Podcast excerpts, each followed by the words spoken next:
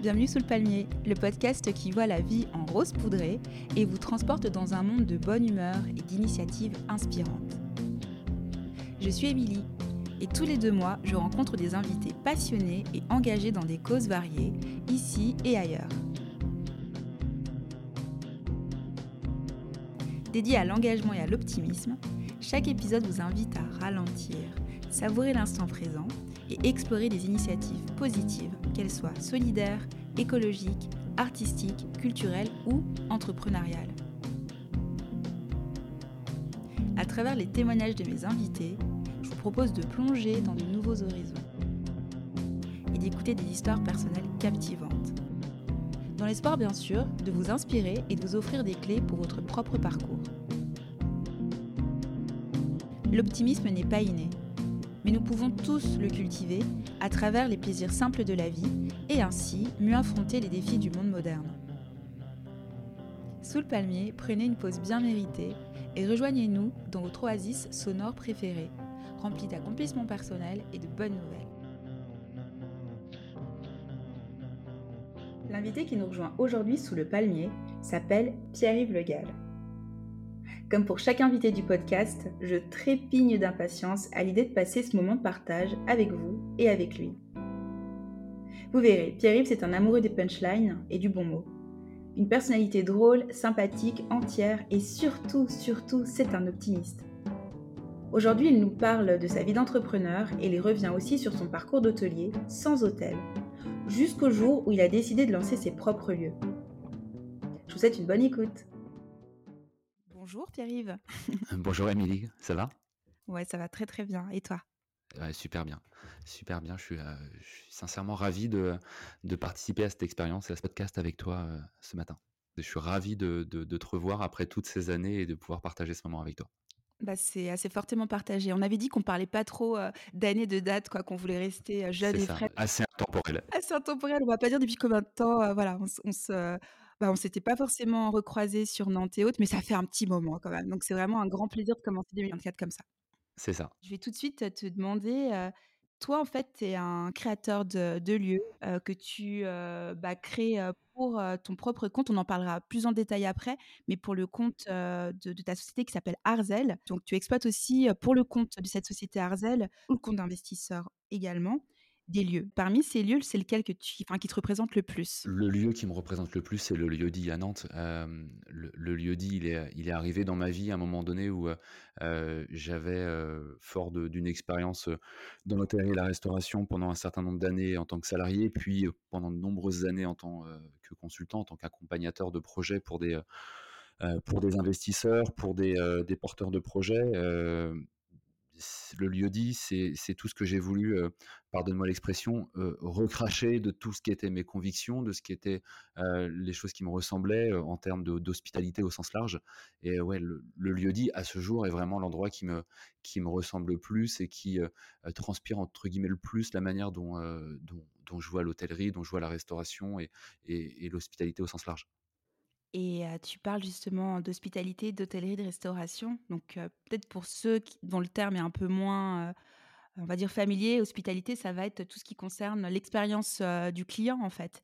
toi, tu as décidé de, te lancer quand exactement, tu vois, dans, l'hospitalité, dans ce, ces magnifiques métiers? Alors, moi, c'est venu très jeune, mais c'est venu, par une, par une, appétence assez, assez rapide. Lorsque j'étais, j'étais jeune, lorsque j'étais enfant, j'ai une, une chance, j'ai des parents qui, nous ont amenés, fréquemment, je pas tous les jours, mais fréquemment au restaurant et j'ai toujours eu cette, cette curiosité de de regarder, ce qui se passait dans un resto derrière, derrière le bar, en cuisine, en coulisses entre guillemets le, plat in fine ou la boisson in fine, c'était pas forcément ce qui m'intéressait, même si je suis de nature extrêmement gourmand, mais il y avait vraiment cette, cette appétence de, de regarder à qu'est-ce qui se passe en cuisine, comment on en arrive à ce plat, qui travaille, où est-ce qu'il travaille, comment il travaille avec les autres, et vraiment cette, cette curiosité. naturellement, je suis un peu, sans être un enfant de la balle, je suis un peu tombé dedans à partir de l'adolescence où j'ai commencé à, avoir mes petites expériences en plonge, au restaurant, derrière un bar, serveur, et essayer de me faire mes petites expériences. Et puis, malgré une première partie de mon parcours académique sur, un, plan généraliste, je me suis rapidement spécialisé dans les métiers, dans les métiers pardon, de l'hôtellerie et de la restauration. Et justement, moi, je rebondis tout de suite sur le mot, heu, que enfin, expérience, en fait. C'est quoi les moments clés de ta carrière qui ont façonné, bah, ton parcours entrepreneurial?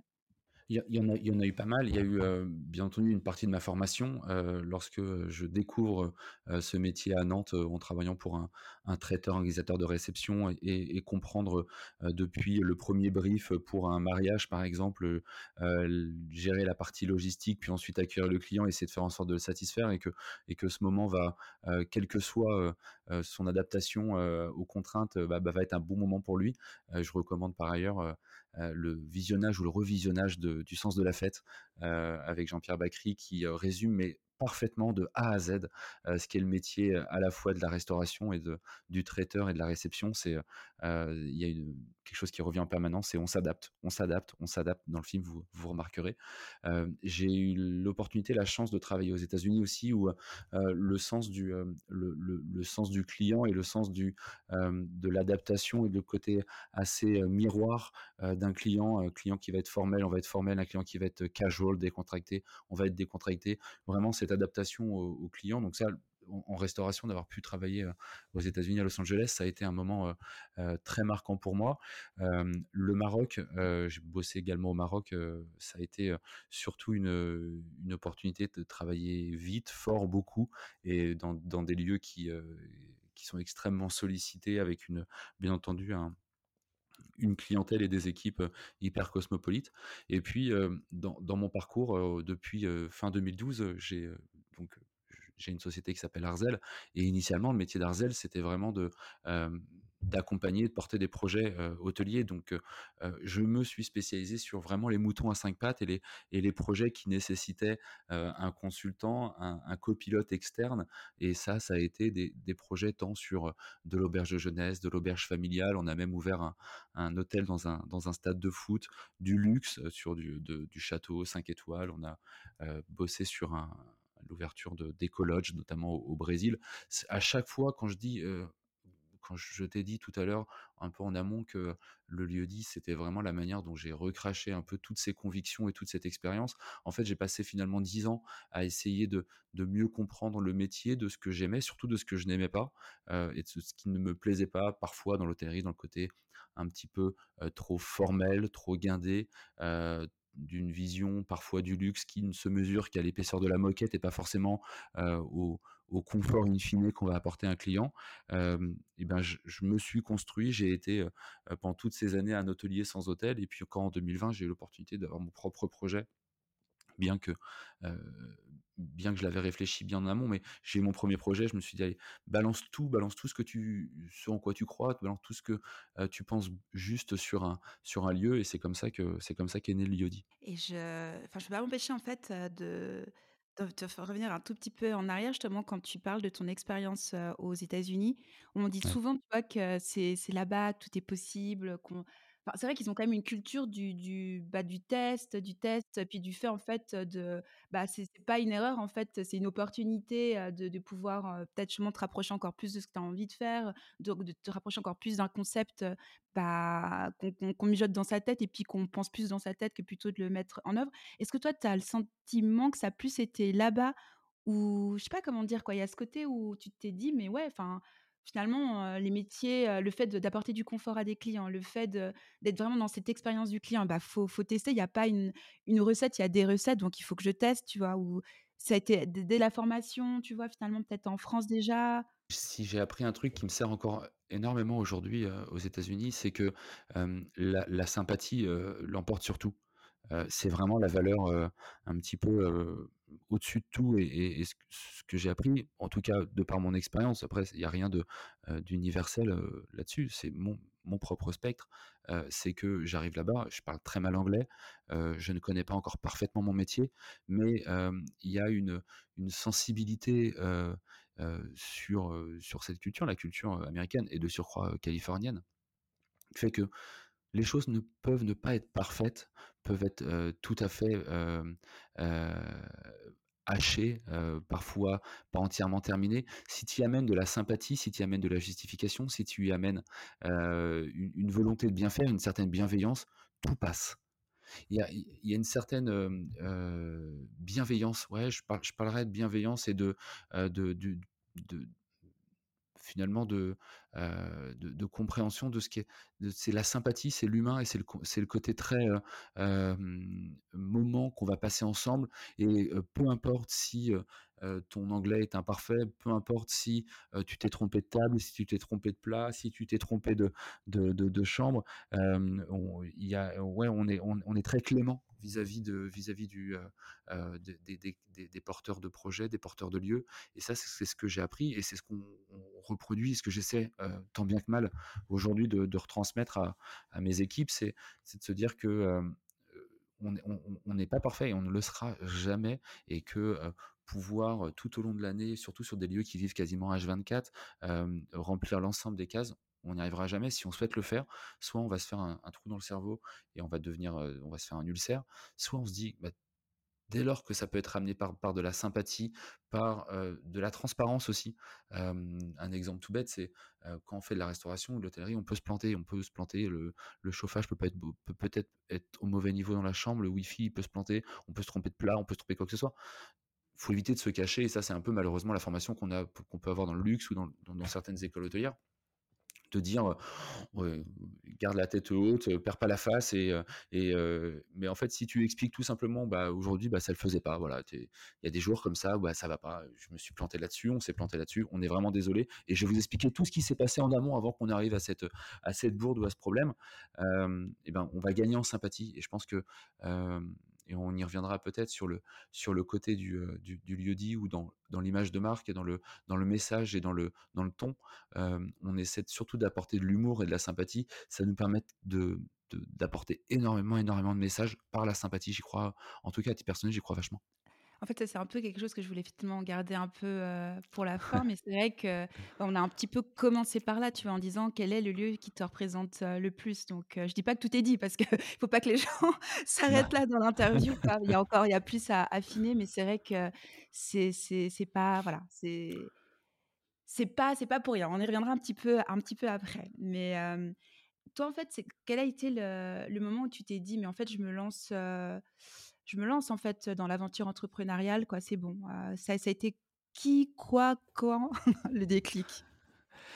Le, le déclic, il n'y a, jamais eu de déclic de me dire j'aime je vais me lancer dans l'aventure entrepreneuriale parce que je, le modèle de l'entreprise et, de l'entrepreneur, c'est le seul modèle que je connaisse. c'est le modèle, mon modèle culturel pour le coup, dans lequel j'ai grandi avec avec un père, avec des parents entrepreneurs et, finalement j'ai toujours considéré tant mon parcours académique ou mon parcours salarié comme simplement une étape.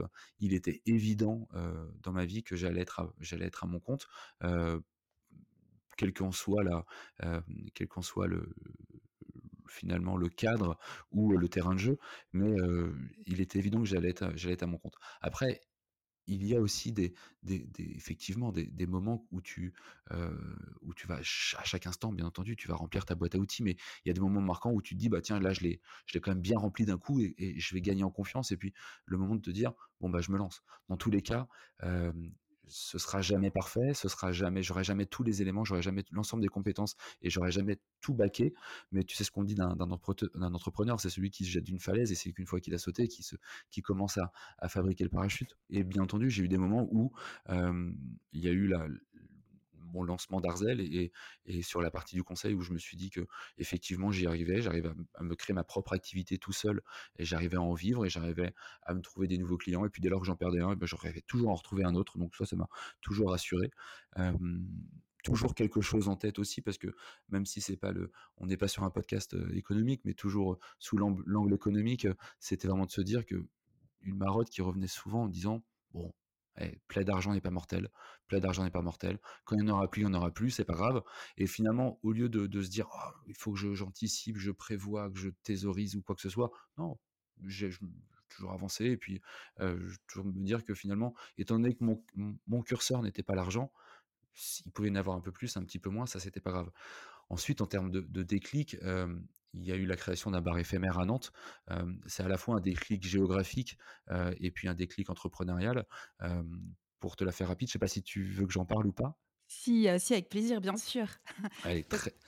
Ça donne la couleur quand en fait tu as, des, bah des projets, tu crées plein de projets. Tu as une besace grande comme ça, puis tu as des projets qui sont éphémères et d'autres qui sont plus, plus permanents, on va dire. Voilà. Abs absolument.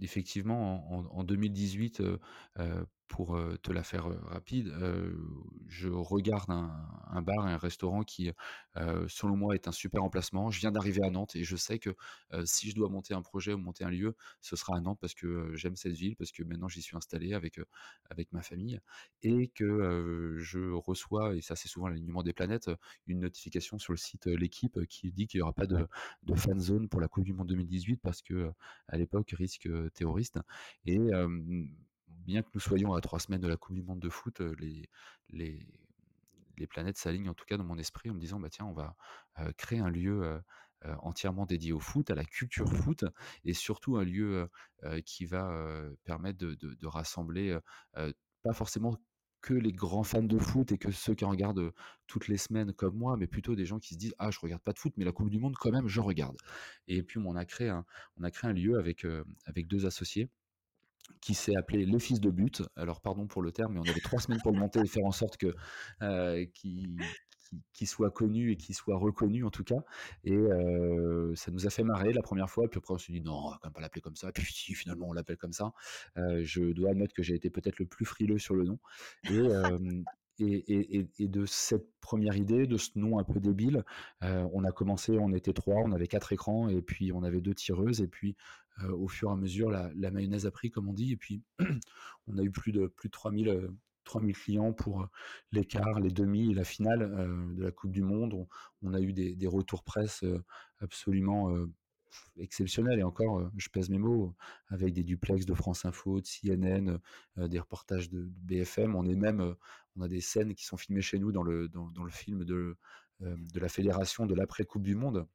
Donc ça, le l'enfant fan de foot que je suis, heu heu, voilà, à un moment donné, comme disait l'autre, maintenant je peux mourir, heu, tranquille le plus tard possible, mais je peux mourir tranquille. Donc non, non, c'était vraiment, un bel accomplissement. Ça a duré un mois et demi, c'était éphémère, c'était une super bulle et à un moment donné, c'était ce déclic en disant: «Bon OK, si tu as le bon alignement, tu as les bonnes idées, tu as le bon, match avec une clientèle que tu souhaites cibler, bah, maintenant tu te lances» et c'est à ce moment-là que je me suis dit: «OK, toutes ces années de conseils, d'hôtelier sans hôtel, laisse-les derrière toi et tu te mets en marche, tu te mets en place pour trouver un lieu et c'est de faire en sorte que, bah, à ton niveau, à ta à ton braquet, tu vas essayer de trouver, tu vas essayer trouver un lieu pour toi» et donc ouais, le le gros déclic en ce qui me concerne, ça a été, ça a été les fils de but.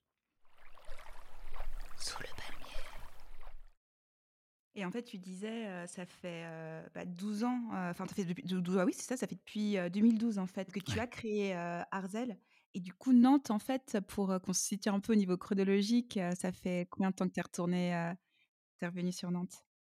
Alors moi, j'ai grandi entre Rennes et Saint-Malo, donc je suis pas nantais, de de «naissance» entre guillemets.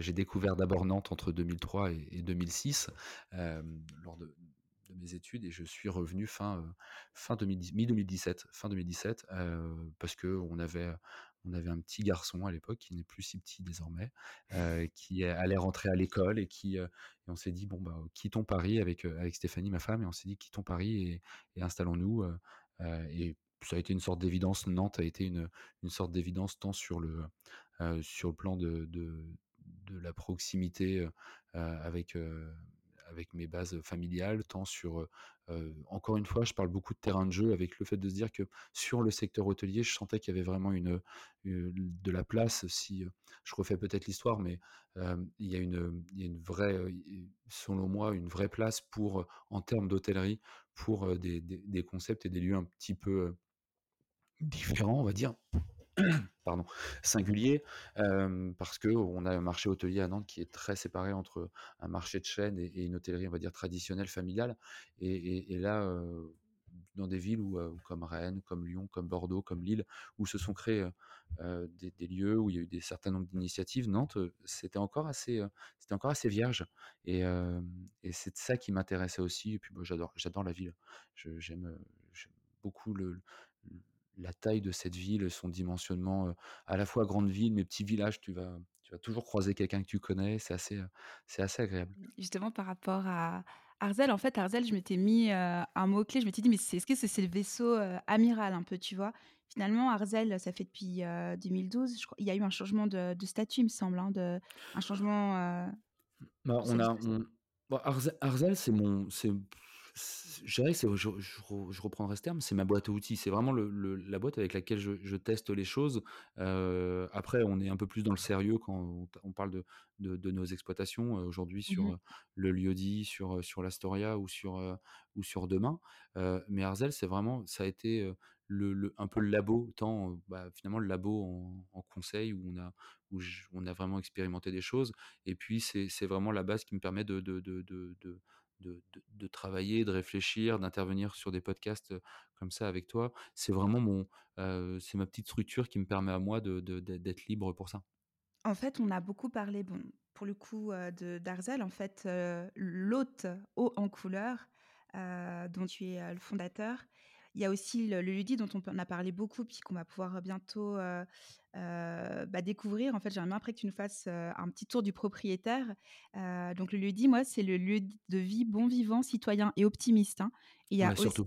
surtout, surtout. Surtout optimiste.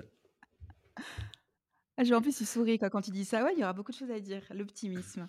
Et puis, et puis bien sûr en fait, heu, alors tu as dit demain, mais demain c'est lié justement, à votre nouvelle acquisition? Tu veux nous en parler? C'est quoi un peu toute, cette association-là?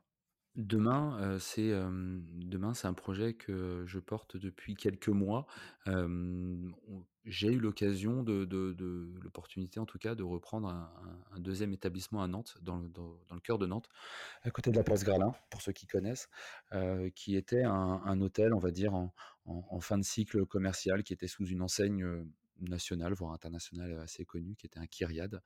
Hem et qui, heu, qui était un nouveau terrain de jeu et l'idée sur, heu, sur le projet demain, c'est de, de de re-réfléchir et réfléchir la manière dont on peut créer, dans les centres-villes, ce qui est extrêmement, rare et ce qui est devenu extrêmement rare, une hôtellerie abordable. Premièrement, une hôtellerie plutôt économique, un hôtel, on va dire avec tout un univers et on parlait d'optimiste, très optimiste et vraiment tant dans la déco, dans l'approche, dans le ton, de de créer un projet optimiste et finalement, c'est pas pour rien qu'il s'appelle Demain, parce que demain, c'est, un leitmotiv, c'est de se dire que c'était pas mieux hier. L'espèce de de de bashing ou de sinistrose de dire que, c'était mieux avant et autres, je souhaitais en prendre le contre-pied et de se dire: «Bah, comment on peut réfléchir l'hôtel de demain?» et finalement revenir on parlait d'hospitalité, l'hôtel de demain en reprenant un petit peu les les les préceptes et les les fondamentaux de, de l'hôtellerie d'hier, voire d'avant-hier et demain, c'est tout simplement, si tu fermes les yeux, c'est un univers, Wes Anderson, donc très coloré, très désuet, très presque suranné. Une promesse extrêmement simple. Pour le coup, heu nous passons notre vie pardon, excuse-moi. Nous passons notre vie heu, où les gens qui nous écoutent passent leur vie à essayer de trouver des hôtels et on parle de luxe, de volupté, de confort, d'expérience. Alors expérience d'ailleurs, heu, c'est un mot qu'on utilise à tort et à travers, mais si tu le qualifies pas, expérience, ça veut rien dire. Soit tu as une bonne, une mauvaise expérience, une expérience insolite, une expérience culinaire, heu, une expérience, ça veut strictement rien dire. Et en fait, finalement, demain, c'est juste se dire: «Bon, c'est quoi l'hôtel de demain?» bah, est-ce que finalement, c'est pas juste apporter, de la sobriété dans ta chambre avec, du réemploi, avec, de l'économie d'énergie? Juste se dire que tu as payé pour une chambre d'hôtel. Une chambre d'hôtel, c'est tout bêtement un bon lit, une bonne douche et désormais un bon wifi et basta et effect effectivement de se dire qu'il y a y a un côté assez, heu, assez minimaliste, assez brutaliste aussi là-dessus et puis, heu, tout un univers, heu, sur cet hôtel. Alors, beaucoup moins, bavard et beaucoup moins, étendu en termes de terrain de jeu que le lieu-dit, mais un un univers d'hôtel, juste et juste un hôtel d'ailleurs, avec une une volonté de faire un un un un petit pied de nez à cette, heu, sinistrose et de de créer un nouveau lieu encore un peu, heu, une sobriété colorée, on l'a appelé et c'est un projet qui va naître là dans le 1er 1er semestre 2024, heu, dans le cœur de Nantes. En fait, finalement, quoi, demain s'inscrit complètement dans, est-ce que j'ose dire que finalement, à ce manifeste que vous tu vois, que tu avais, écrit, tu avais, Ouais. proposé dans la Mmh. présentation, d'ouverture, du lieu-dit justement?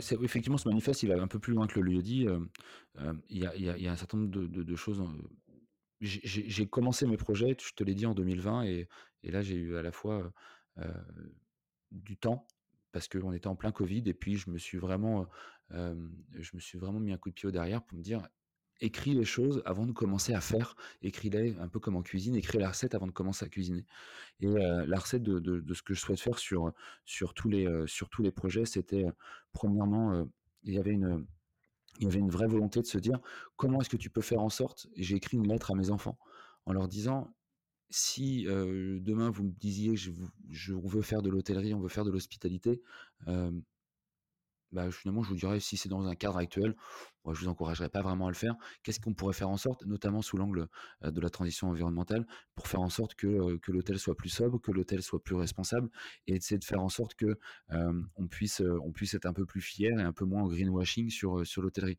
Donc fort de ça, on a écrit, j'ai écrit, ce manifeste qui est finalement commun, au lieu-dit à demain et puis, je te parlerai peut-être du 3e projet sur, heu, sur la gare de Nantes, qui était de se dire: «Premièrement, l'hôtel doit, heu, devenir ou redevenir un commerce de proximité». Tu passes, je passe, nous passons tous devant des hôtels chaque jour et finalement, quand tu vois qu'en termes d'agencement, d'aménagement, même d'architecture, rien n'est fait pour que le le voisin, le riverain, puisse, y rentrer, ait envie d'y rentrer, il faut pouvoir créer, une, faut faut pouvoir rendre l'hôtel pour le les locaux un peu plus sexy. Donc premièrement, c'était faire en sorte qu'on redevienne un commerce de proximité. Deuxièmement, c'était faire en sorte que, heu, on rajoute du service. On on s'est énormément plaint en tant qu'hôtelier de se dire qu'on avait perdu des parts de marché vis-à-vis de Airbnb, mais heu, finalement, si on retire, la restauration, le bar, le bien-être, le séminaire et cetera et cetera, qu'est-ce que j'ai comme valeur ajoutée entre une personne qui met un appartement sur Airbnb avec une boîte à clés, une jolie photo, un bon tarif et heu et une belle déco et moi en tant qu'hôtelier si je finalement je ne capitalise pas sur tout ce que je vais mettre autour de la chambre? De l'événementiel, du tiers-lieu, de la restauration, du bar, et effectivement toute cette la conciergerie, tous ces éléments qui vont apporter de la valeur. Ça, c'était le 2e aspect et le 3e aspect, c'était comment effectivement, sous l'angle de la transition environnementale, hem, on peut, heu heu, essayer d'être dans une continuité de ce qu'a été l'hôtel au cours des, heu, des des des 50-100 dernières années, c'est-à-dire un démonstrateur de modernité. L'hôtel, heu, c'était dans l'hôtel que tu découvrais les 1ers Wi-Fi, heu, les 1ers ascenseurs, la 1re salle de bain privative, les 1ers téléphones personnels, les 1ers fax et finalement, on allait à l'hôtel pour y découvrir des choses et un peu sous un peu le la tarte à la crème marketing de ces 20 dernières années, de se dire que l'hôtel devait être comme à la maison. Je dis au contraire que non, l'hôtel, doit être comme à l'hôtel. On doit y venir et découvrir, heu, on doit y découvrir des choses, on doit y découvrir des nouveaux usages et là, je parle vraiment sous l'angle de la de la sobriété, de la transition environnementale. Heu, on doit y découvrir des, heu, des nouveaux usages, des ni initiatives, des nouveaux matériaux, des manières de faire différemment, en termes d'économie d'énergie, en termes de réemploi, en termes de, de locavorisme, si tu me permets. Et effectivement, le le le l'enjeu, il est vraiment de, heu, de de montrer des choses et que le client parte d'un établissement et se dise: «Tiens, ah bah, j'ai vu qu'on était capable de faire des tables avec des de badminton ou que chez demain, on aura des appliques, heu, luminaires avec des, hem, avec des des matériaux à base de coquilles d'huîtres. Tiens, ça, c'est intéressant. Ah, je suis capable de faire un petit déjeuner qui a fait moins de 50 kilomètres». Donc ça, c'est c'est c'est aussi de se dire: «Bon, effectivement, je casse un peu le le confort, je lutte un peu contre le confort du client» mais l'i l'idée, c'est vraiment d'aller chercher une surprise et d'aller chercher, moi, ce que j'appelle des aspérités. On a parlé de transition, heu, environnementale et en fait, ce qui m'a alors ce qui évidemment, bah, me me parle, beaucoup, en fait, hein, ces sensibilités-là, et c'est génial, je trouve, en fait, que ça entre aussi, que ça ouvre la porte, des des établissements, hôteliers, en fait, hein, en tout cas comme Ouais. toi, tu entends le faire et en au-delà en plus de ça, je trouve et ce qui est pas, incompatible et que j'avais pas forcément vu, ailleurs, c'est ce côté durabilité quand toi, tu en parles au sens du lien, en fait, du lien social, tu vois? Du, du lien avec, heu, les clients, mais pas que parce que tes clients, comme le lieu-dit, tu t'en as déjà parlé, tu l'as déjà évoqué, c'est des gens qui sont autant les voisins que des personnes qui sont, bon, des voisins, heu, qui qui habitent pas vraiment à Nantes, tu vois? Qui sont, hein, vraiment de l'extérieur, quoi. C'est très large, en fait, durabilité. Bah, c'est effectivement, il y a y y a l'aspect durable, il est pas uniquement sur, l'aspect du, du du décarboné ou, ou de l'empreinte, il est effectivement sur l'aspect social et vis-à-vis de nos clients, vis-à-vis de nos équipes. Il y a 2 aspects. si tu me permets, le premier aspect, effectivement, c'était je parlais tout à l'heure de lutter un peu contre, les, préceptes auxquels on a été formés. Heu, quand tu es formé en hôtellerie, on te on martèle un un truc et un seul truc, c'est que le confort du client, il n'y a rien de plus important. La demande du client, il n'y a rien de plus important parce que bon, tu as été formé à ça.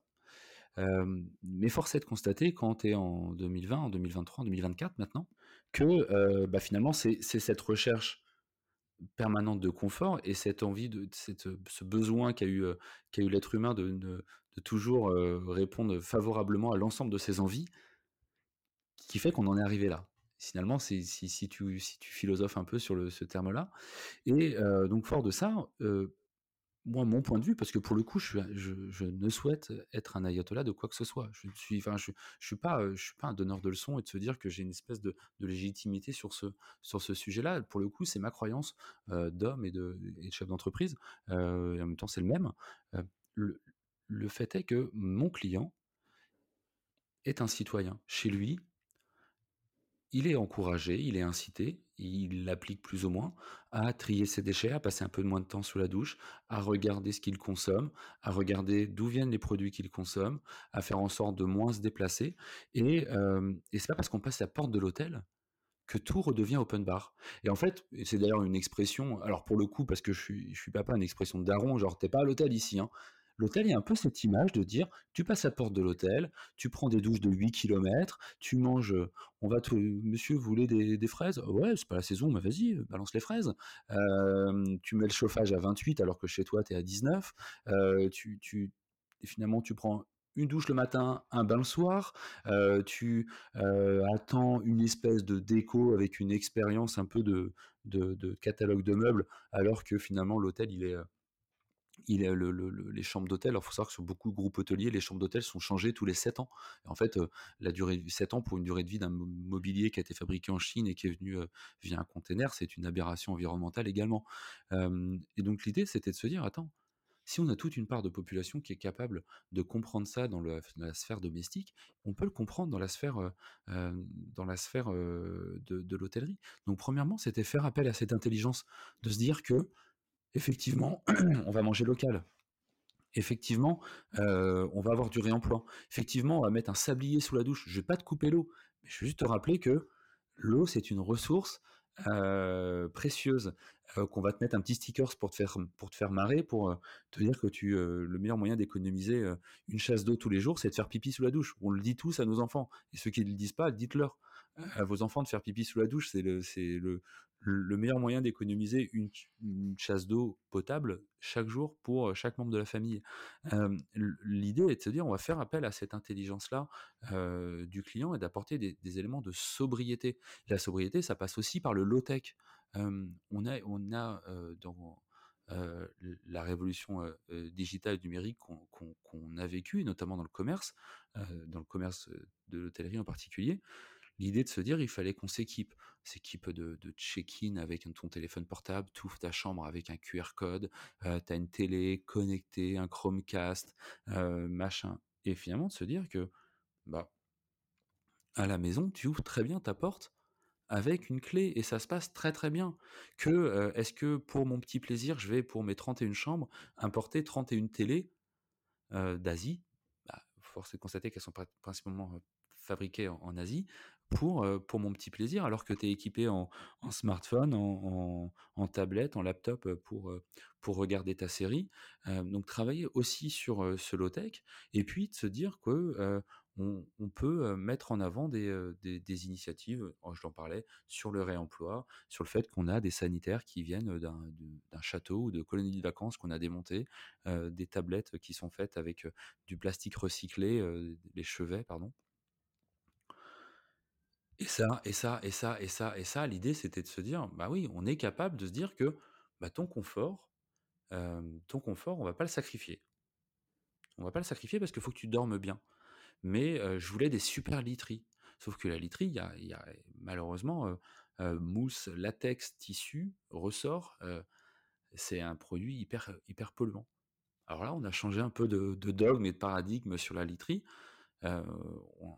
On a récupéré un adage qui me qui plaît beaucoup, c'est dire que le le produit le plus écolo, c'est celui qui existe déjà et en fait, on a on a monté un partenariat avec Teddy Bear qui est un fabricant de matelas, plutôt pour les particuliers, qui a une offre 100 nuits. Au bout de 100 nuits, tu peux, dans les 100 premières nuits, pardon, tu peux renvoyer ton matelas et mais eux, ils savent pas quoi en faire. Ils en donnaient beaucoup, mais ils peuvent pas le remettre dans le dans le circuit et on a monté une, un programme qui s'appelle Phoenix, c'est-à-dire qui renaît de ses cendres, et qui, où, bah, nous, en tant qu'hôtelier, c'est notre métier de faire dormir un client A et un client B sur le même matelas d'une nuit à l'autre.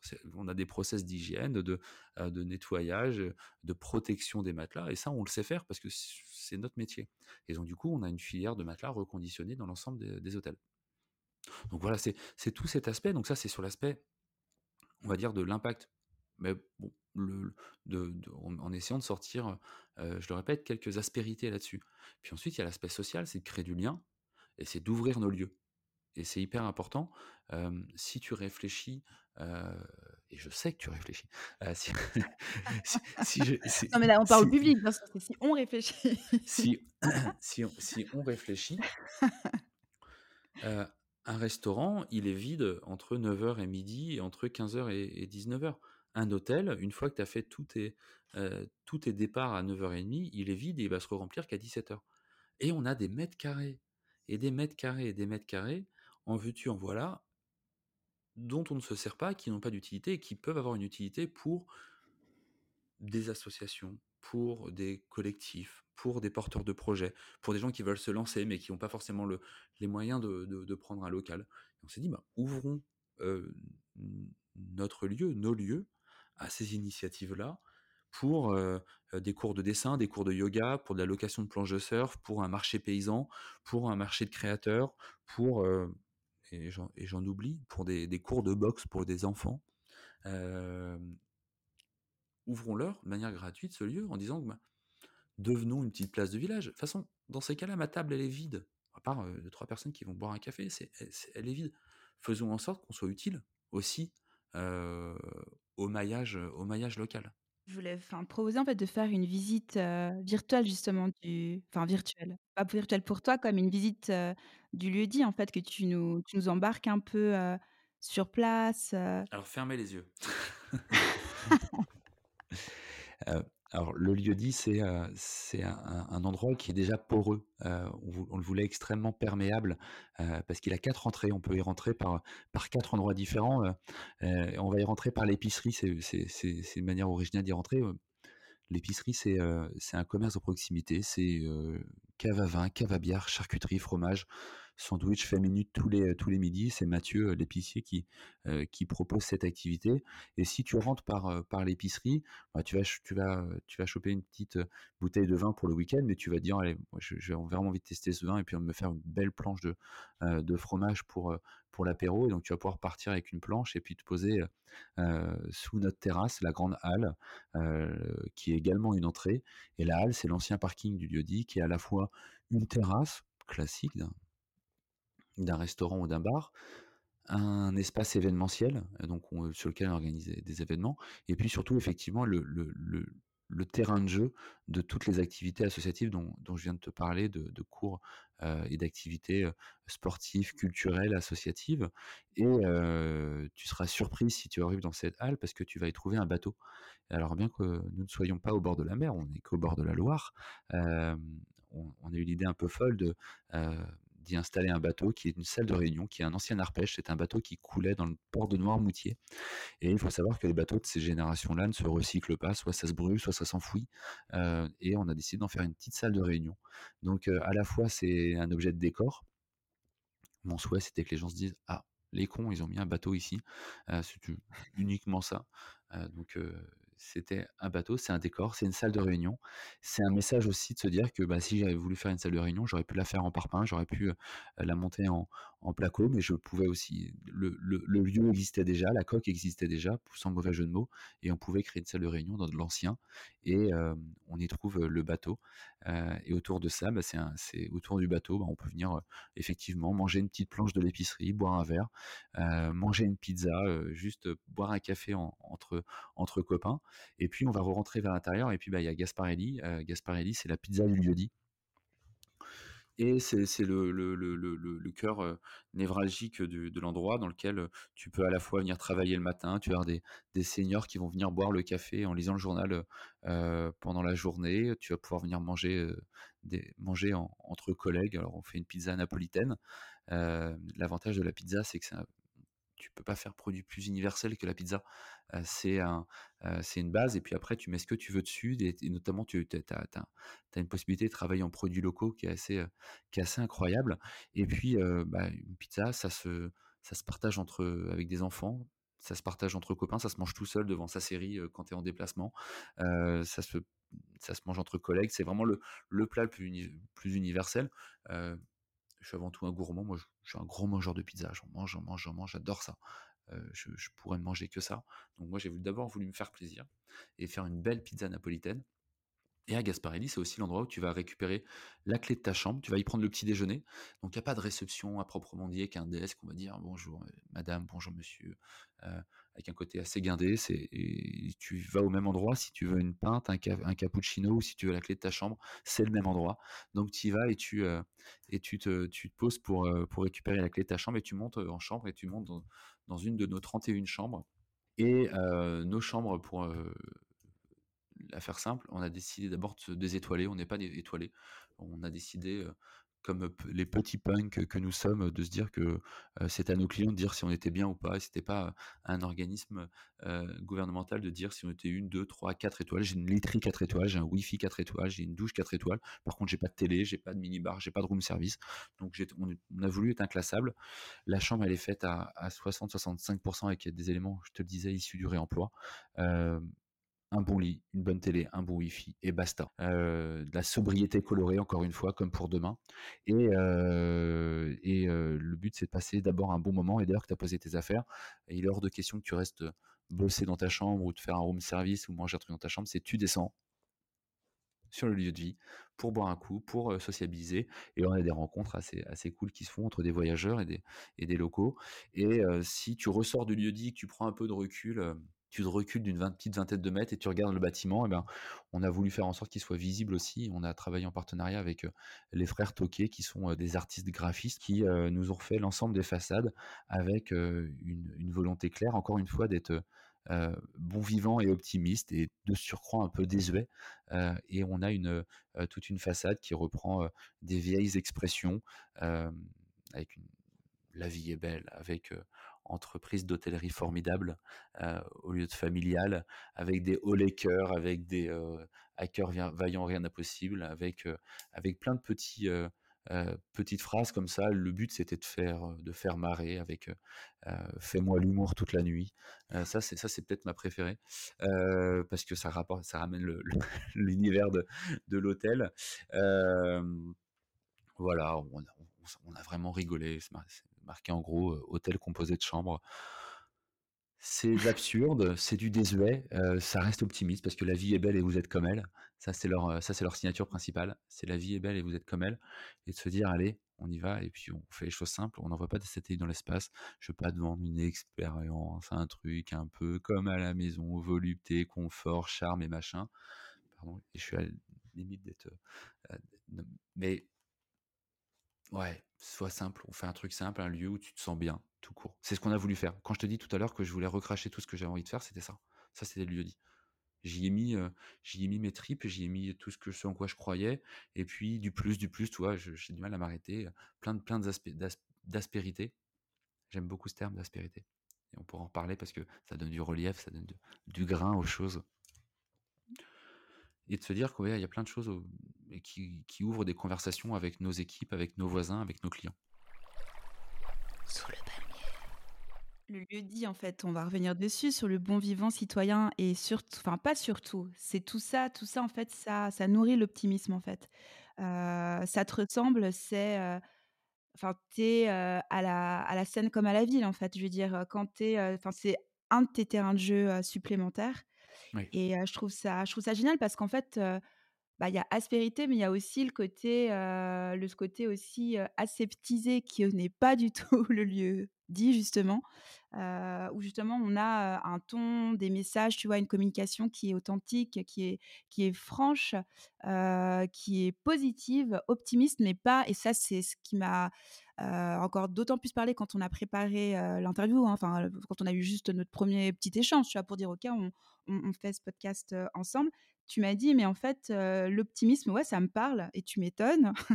Et puis tu as dit: «Mais en fait, heu, c'est pas et c'est c'est pas tant l'optimisme, tu sais, heu, gnangnan». Tu as dit Non, faut pas que tu as ce dit: soit «Pas gnangnan. pas béat», c'est ça, voilà. Non, c'est pas béat, c'est pas gnangnan, c'est une, c'est une, une vraie croyance, pour le coup, de se dire que, demain sera mieux. Heureusement que demain sera mieux. On va faire mieux et c'est cette valeur qu'on veut transmettre, à la fois, à nos clients, à nos équipes, que je veux transmettre à mes propres enfants. C'est que demain sera mieux. Bien sûr, faut être optimiste. Bien sûr, il y a plein de raisons d'être pessimiste et si je ne regarde que les raisons d'être pessimiste, oh, bah, je me lève pas ce matin. Mais c'est de se dire: «Oui, ça va aller mieux» et puis effectivement, je reviens sur ce que tu dis, sur le fait de pas être aseptisé. Moi, c'est ce que j'adore. Pour le coup, c'est un truc que j'adore sur le fait de d'aller chercher les gens et parce que finalement, on se rend compte que, le monde de la communication commerciale ou de la communication, entre les entre les individus est devenu très aseptisé, un peu un peu small talk, j'ai horreur du small talk. Soit on parle d'un truc, soit on n'en parle pas. Et on a fait des choses l'exemple le plus, le plus drôle qu'on ait, ici au lieu-dit, c'est que si tu viens boire un café, je vais t'imprimer ta note et en bas de note, c'est écrit en gros Nantes en Bretagne. À titre personnel, c'est ce que je crois. Heu, c'est ce que je crois, je pense que Nantes est en Bretagne, mais il y a pas sujet plus clivant à Nantes. Et en fait, je je suis je je m'en fiche de savoir si la personne est d'accord ou pas avec moi, mais je commence à créer une conversation avec lui. Pourquoi il est d'accord? Ouais, il fait comme toi, il vient de lever les bras, heu, soit, heu Je suis bretonne, alors forcément je lève les bras, hein. Nantes est en Bretagne, bien sûr. Bien sûr que Nantes est en Bretagne. Et puis il y a ceux qui sont pas d'accord. Et puis et puis tu crées une conversation. L'histoire du pipi sous la douche, ouais. Le fait de pas mettre de jus d'orange sur un petit déjeuner, bien sûr, ça se défend. Et les gens qui aiment le petit déj le le jus d'orange, c'est de d'être optimiste d'être optimiste, pardon, aussi sur la capacité des gens à ouvrir une discussion, à à pas être juste en chit-chat, en small talk, heu, juste dire: «Ah ouais, oui, oui, d'accord, c'était bien, oui, merci et tout». Non, non, mais ouvrons des discussions, parlons des choses. Et et pour moi, c'est 2 choses qui sont assez, heu, assez liées. Je suis assez optimiste sur la capacité des gens à se poser des questions. En fait, être optimiste, je crois que c'est se poser des questions, c'est comment ça va aller, comment ça va aller mieux? Et ouais, je je profondément optimiste, heu, de l'avenir. Alors il y a des jours où je bois du noir, hein, comme tout le monde. Je suis pas une espèce de de de béni oui oui, heu, qui croit que tout va bien. Non, il y a des choses des jours où je bois du noir, mais je me dis: «Ouais, dans le fond, il faut être optimiste. Allons-y, feu au Lakers». Et en fait, d'ailleurs, on signe d'ailleurs tous nos mails si tu réserves une chambre au lieu-dit, hem, ton mail de confirmation et tous les mails que je vais t'envoyer, je vais signer au Lakers. J'adore ce truc. Au Lakers, ça va bien se passer. J'ai découvert que cette expression, elle était placardée en gros sur les avis de mobilisation générale, alors pas très drôle, en en 14, heu, où il m en 1914 où, heu, il m la mobilisation générale, il y avait des affiches où, ils finissaient par «Au Lakers». C'est que alors pour le coup, on parle clairement d'une d'u d'une d'un moment pas, on a connu plus cool comme co comme moment, et on finit quand même: «Au Lakers, ça va aller, ça va bien ça va bien se passer». Et et ouais, c'est c'est c'est ouais, c'est une manière de voir les choses. En tout cas, c'est la mienne. Je je je ne ferai aucun prosélytisme là-dessus. Chacun voit les choses telles qu'il veut. Mais en tout cas, ça, c'est la mienne. Ouais, moi j'ai l'impression quand même qu'on commence à enfin qu'on commence. Parce que tu sais, on parle de demain et ça c'est très important de préparer demain, mais c'est vrai que ça se prépare aujourd'hui et heu et que tu t'es aussi entouré quoi d'une tribu, d'une, heu alors on va parler des collaborations après parce que ça c'est Ouais. quelque chose qui est extrêmement important, heu, justement, pour toi.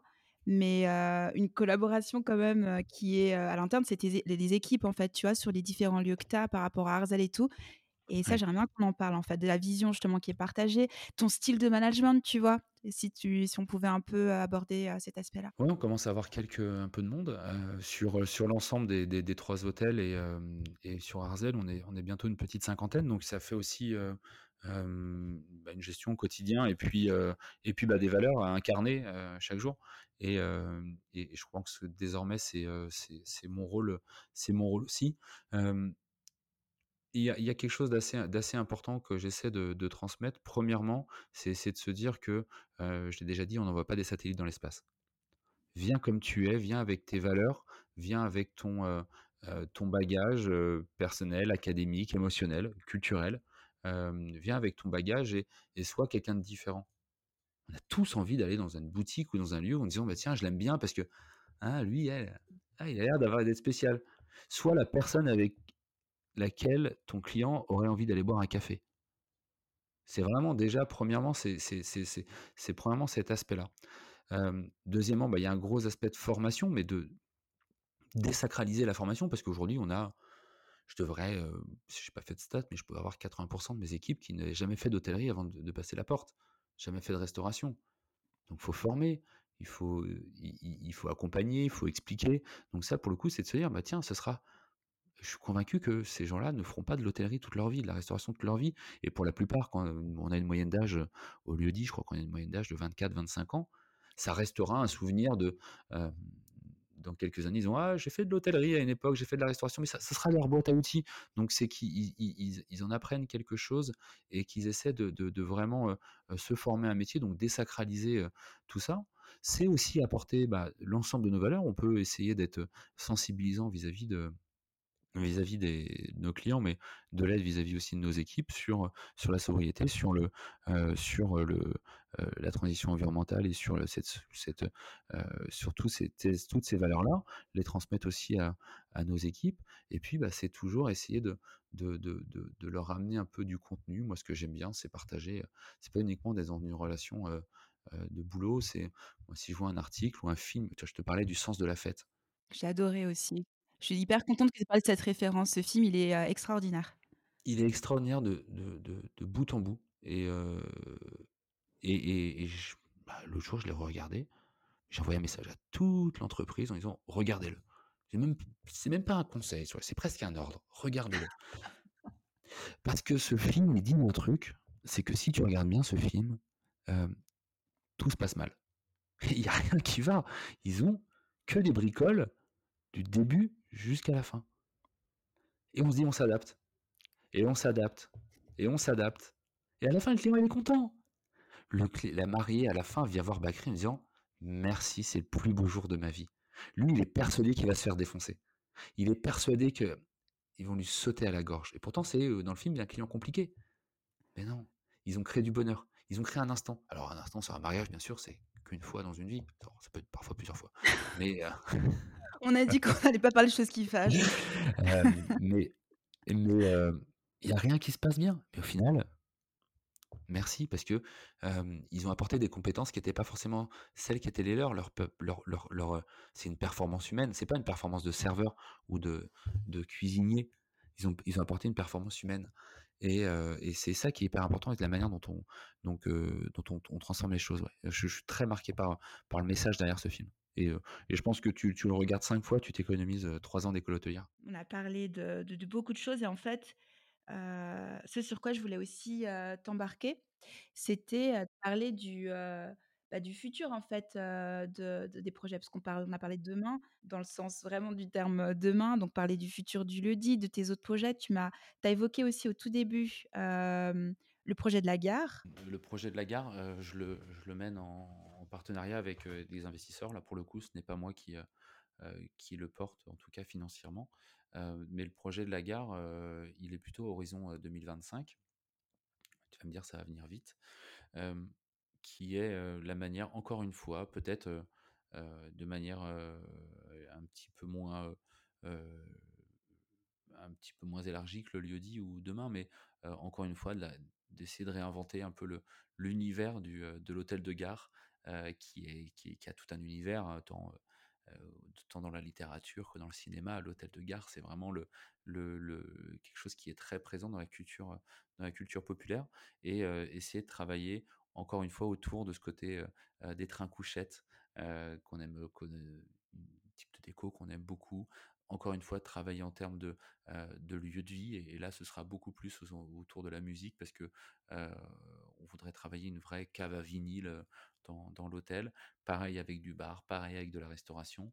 Donc c'est encore un joli petit projet que je souhaite, mener là dans les années à venir. Ça va être, bien sûr génial et ça nous permet de, c'est un nouveau terrain de jeu. Moi, ce qui me, c'est, si je parle seulement de ma petite personne, le seul souhait que j'ai, pourquoi il y a une sorte de boulimie dans les, dans les projets comme ça et c'est c'est pas mauvais une mauvaise chose c'est une boulimie, c'est que, heu, je me dis que si on arrive à avoir un certain nombre de de projets, de lieux et ben, j'ai qu'une obligation, c'est de m'entourer, heu, opérationnellement avec les bonnes équipes, avec les bonnes personnes et de faire en sorte que mon métier, ce ne soit uniquement que de, hem, bah, que de créer. C'est d'être vraiment sur cet aspect créatif, c'est pouvoir me départir le plus possible de des aspects opérationnels, on va dire, du quotidien. Donc oui, le but, il est vraiment de, de pouvoir avoir des équipes suffisamment, fortes et costauds, sur, sur site pour, faire en sorte, de que je puisse consacrer 90% de mon temps à ça et pas forcément, à la gestion, quotidienne des galères de de café, de pizza, de linge, de lit et autres, qui sont des des galères saines, tu vas me dire, mais qui sont, sont pas forcément, ma passion et je plutôt, j'ai j'aime plutôt être dans dans la création. Et et justement par rapport à ce cet aspect justement de processus, heu, tu vois, de création, heu, comment tu tu tu restes inspiré? Heu, tu tu vois, pour générer toujours, des idées, il y a un côté où tu as des un peu ce qu'ils appellent, les sparring Ouais. heu, voilà, où on a, tu vois, est-ce que c'est par rapport à d'autres personnes, d'autres confrères, je rega je regarde beaucoup, bon, bien sûr, ce qui se fait dans le dans le milieu hôtelier.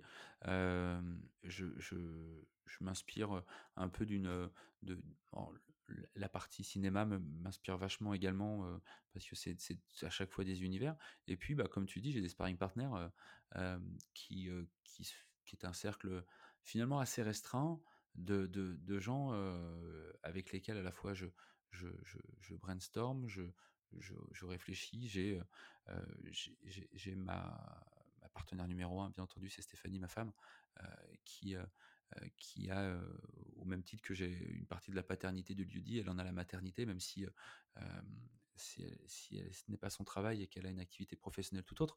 Mais, il y a pas un jour où elle a pas suggéré une idée. Le lieu-dit, c'est la place de village, on l'appelle la place de village, c'est une idée de Stéphanie et sa blague désormais, c'est de dire: «Putain, si j'avais touché 1 € à chaque fois que tu disais, la place du village, heu, je j'aurais plus besoin de bosser». Mais effectivement, la place du village, c'est elle. Donc premièrement, il y a Stéphanie, il y a Lisa, Lisa, Fortiche, je vous invite à regarder sur, Insta, ça s'appelle, Fortiche avec un point d'exclamation, et c'est une, d'abord une graphiste, ensuite une créatrice et désormais une directrice artistique et c'est elle qui a, signé le lieu-dit, c'est elle qui va signer demain et c'est elle qui signera le projet de l'hôtel de la Gare et hem, c'est, quelqu'un qui a une à la fois une une fraîcheur, un humour dans elle travaille énormément le jeu de mots et et le le le le bon mot, on va dire, mais une rigueur, une telle rigueur et et et moi, ce qui me plaît dans notre, dans dans notre, collaboration, c'est que, c'est la première personne qui me dit: «Mais ton idée, elle est naze là, ou arrête, ou redescends, ou heu, vas-y change». Heu, je je lui suis, extrêmement reconnaissant de notre, collaboration. J'ai d'autres partenaires, j'ai un architecte avec lequel je travaille qui en plus d'être un partenaire sur un projet, en plus d'être, notre architecte, en plus d'être mon ami, c'est Benoît, Benoît Fillon, qui est, qui est quelqu'un qui a qui a une expérience, une maturité, assez dingue et qui m'appelle, qui qui m'amène énormément de, de concepts. Il est c'est quelqu'un d'extrêmement érudit, notamment d'un point de vue artistique. Il a il a tout ce bagage culturel que j'ai pas et qui parce que c'est quelqu'un qui a beaucoup traîné, bourlingué dans des musées, les expos, l'art contemporain, ce qui est pas du tout mon cas, mais qui réussit à m'apporter des des refs que je n'ai pas et moi, je j'en suis, friand en tout cas sur les choses que j'ai pas donc ouais, Benoît, il y a cet aspect-là qui est qui est, vraiment hyper important et effectivement, c'est de se et puis, bah, il y a toutes mes équipes où, alors c'est pas forcément au quotidien, mais dès que j'ai une idée, j'en j'en prends 1, j'en prends 2 et je lance une idée comme ça et je vois com je vois comment elle me revient, et on en discute et et ils se demandent: «Mais alors pourquoi c'est eux? Pourquoi c'est eux à cet instant-là?» mais je dis: «Ouais, j'aime bien». Je j'aime toujours le, hier, c'était un serveur au au lieu-dit, je je dis: «Mais pourquoi lui?» je sais pas, je dis: «Pourquoi on ferait pas 2 ou 3 types d'huile pimentée avec les pizzas?» Et naturellement, il c'est pas lui qui va la faire l'huile pimentée, c'est pas lui le spécialiste, il a pas un master degree en huile pimentée, pour les pizzas, mais potentiellement, c'est un mangeur de pizza et c'est quelqu'un qui croise des clients tous les jours, donc il a un ressenti. Son, avis comptera pour son avis, mais c'est important de prendre son avis. Donc ouais, j'aime, bien ce côté un peu jeu de ping-pong. Il faut être deux pour un bon match de, de ping-pong ou de tennis et, c'est de se dire «Ah, tiens, je te lance une idée, qu'est-ce que tu en penses? Et ça, j'aime beaucoup. Pierre-Yves, est-ce qu'il y a des conseils auxquels tu penses pour nos auditeurs qui souhaitent se lancer comme toi, comme entrepreneur, que ce soit dans l'hôtellerie, la restauration, mais dans d'autres secteurs en fait hein? C'est toujours des conseils qui sont assez universels au final.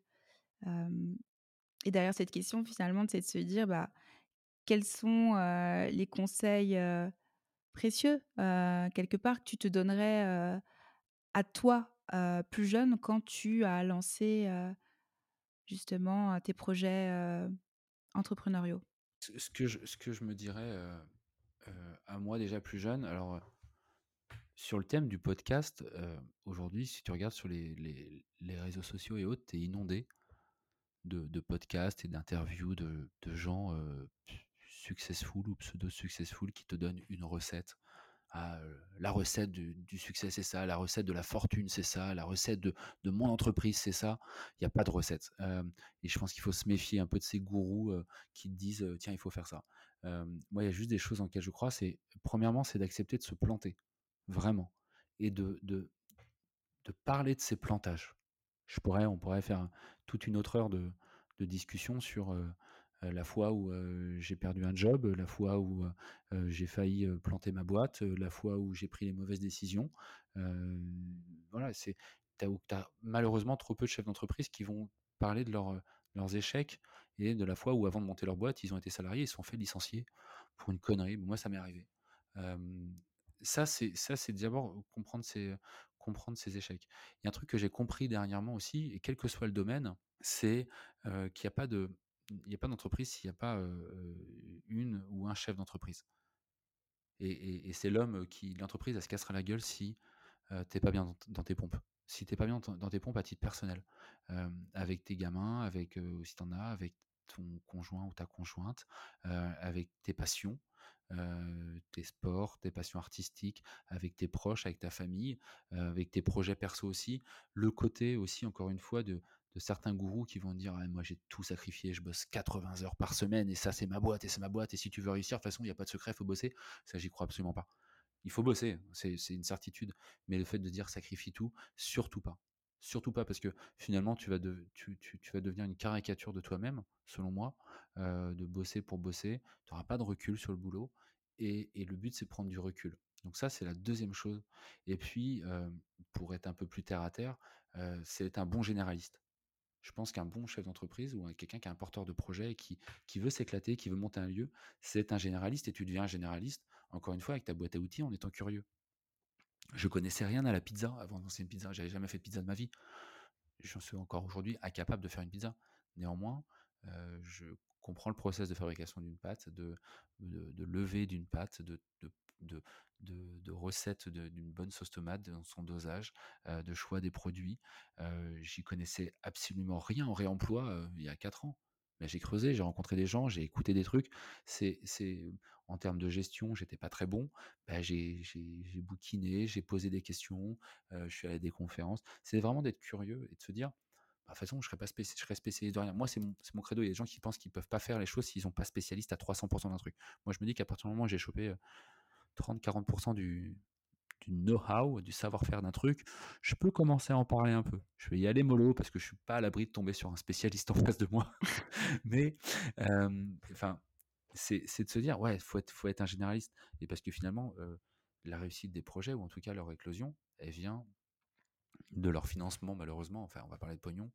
Et bah, tu vas rencontrer des, banquiers, des BPI, des investisseurs. Et puis eux, ils vont juste tester ça. Qu'est-ce que tu connais? À quel moment il va te mettre en faute? Dire, est-ce que tu, parles de remploi, mais qu'est-ce que tu connais? On va sur le projet demain faire de la conciergerie Airbnb. Je n'ai jamais fait de conciergerie Airbnb de ma vie. Mais je, suis obligé de, creuser un peu les choses pour se dire, bah, faut pas que j'ai l'air bête et je vais commencer à aborder des sujets.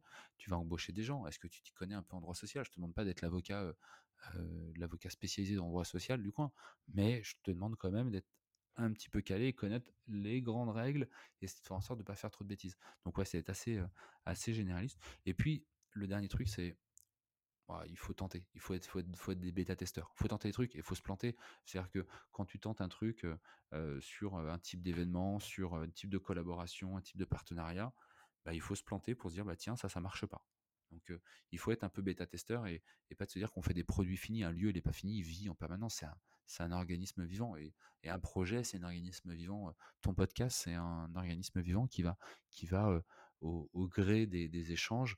Bah, le, prochain ou celui d'après, tu vas dire bah, tiens, je vais peut-être un peu plus axer là-dessus, un peu moins là-dessus.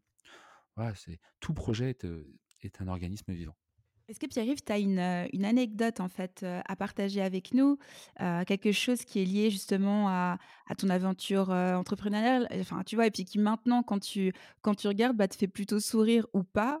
des fois, c'est qu'il y a des choses qui, mais bon, qui est quand même un enseignement, hein, quelque chose ouais, d'assez quand même bénéfique et qui, qui, qui peut t'amuser si, si, si tu as. Il y a pas, mal de choses, une anecdote en particulier non, mais il y a, effectivement le, on a beaucoup beaucoup rigolé à, faire notre façade au, au lieu-dit et on trouvait des, des punchs assez drôles et assez et assez percutantes. ça a été ça a été assez compliqué de le faire avec la mairie de Nantes, mais on l'a on a réussi à le faire. effectivement, nous y a un truc qui me fait marrer, c'est qu'on a, une des punchlines au lieu dit, c'est ici les bobos on les soigne, sous ce, double sens de, de à la fois de, effectivement de tout à fait assumer sur le fait que notre notre cible elle est les bobos elle est comme toi elle est comme moi elle est elle, fait attention à la planète elle, elle s'habille avec des marques éco-sourcées elle roule en vélo cargo boit des petites bières d'abbaye un peu locales, une petite IPA. Euh, moi, c'est tout à fait assumé. Je suis un bobo et j'ai le starter pack il n'y a aucun souci. Et, je, suis un bobo qui cible des bobos. je crois au, terme extrêmement positif du bobo. Si tout le monde pouvait être bobo, certes, ce serait parfois un peu risible, mais le monde irait, peut-être un chouille un peu mieux. Plus de bobos, moins de réac. Et on a du coup écrit, euh, euh, on a une, c'est écrit, c'est graffé en grand devant l'entrée du resto. Ici, les bobos, on les soigne et, et bah, il y a des gens qui n'ont pas d'humour et qui, j'ai un gars, un graffeur, enfin un graffeur, un tagger, un dégradeur de, façade qui m'a qui m'a qui a, qui le on les soigne et qui a écrit on les tue. Bon, sur le coup, c'est pas très drôle parce qu'on se dit que finalement, bah, on sait pas à quel niveau ce mec est motivé ou pas et que, comme je l'ai dit précédemment, je me considère comme un bobo, bah, je me sens un peu visé. et donc du coup, on a, on a volontairement voulu détourner son, son message et en fait, j'ai repris une, bombe de graphe et j'ai fini son truc et j'ai fini les bobos. Ici, on les tutoie et il y a encore son graphe devant l'entrée du lieu dit. ça l'a un peu vénère parce qu'il est venu regraffer, il a remarqué dessus une espèce de vengeur masqué. Et du coup, ça, fait marrer, ça fait marrer les gens surtout. Et on continue à soigner les bobos, les bobos de la soif, les bobos de la faim, les bobos du sommeil, et puis les bobos tout court, on les soigne. Au les cœurs. Au les cœurs. On peut finir là-dessus. Au les cœurs, c'est bien. On peut, on peut pas faire mieux que ça, vraiment. Je te remercie, mais infiniment, Pierre-Yves, pour tout le temps que tu, tu m'as consacré, puis que tu as aussi consacré à mes auditeurs aujourd'hui. Merci à toi. Et voilà, l'épisode est fini. J'espère qu'il vous a plu. Vos retours sont plus que bienvenus, alors n'hésitez pas à partager vos avis et mettre des étoiles sur Apple Podcast et Spotify. Si vous souhaitez me soutenir et suivre l'actualité de Sous le Palmier, rejoignez-moi sur LinkedIn et Instagram sous le nom Sous le Palmier. Merci beaucoup pour votre écoute. Et rendez-vous dans deux mois, même heure, même endroit, sous le palmier.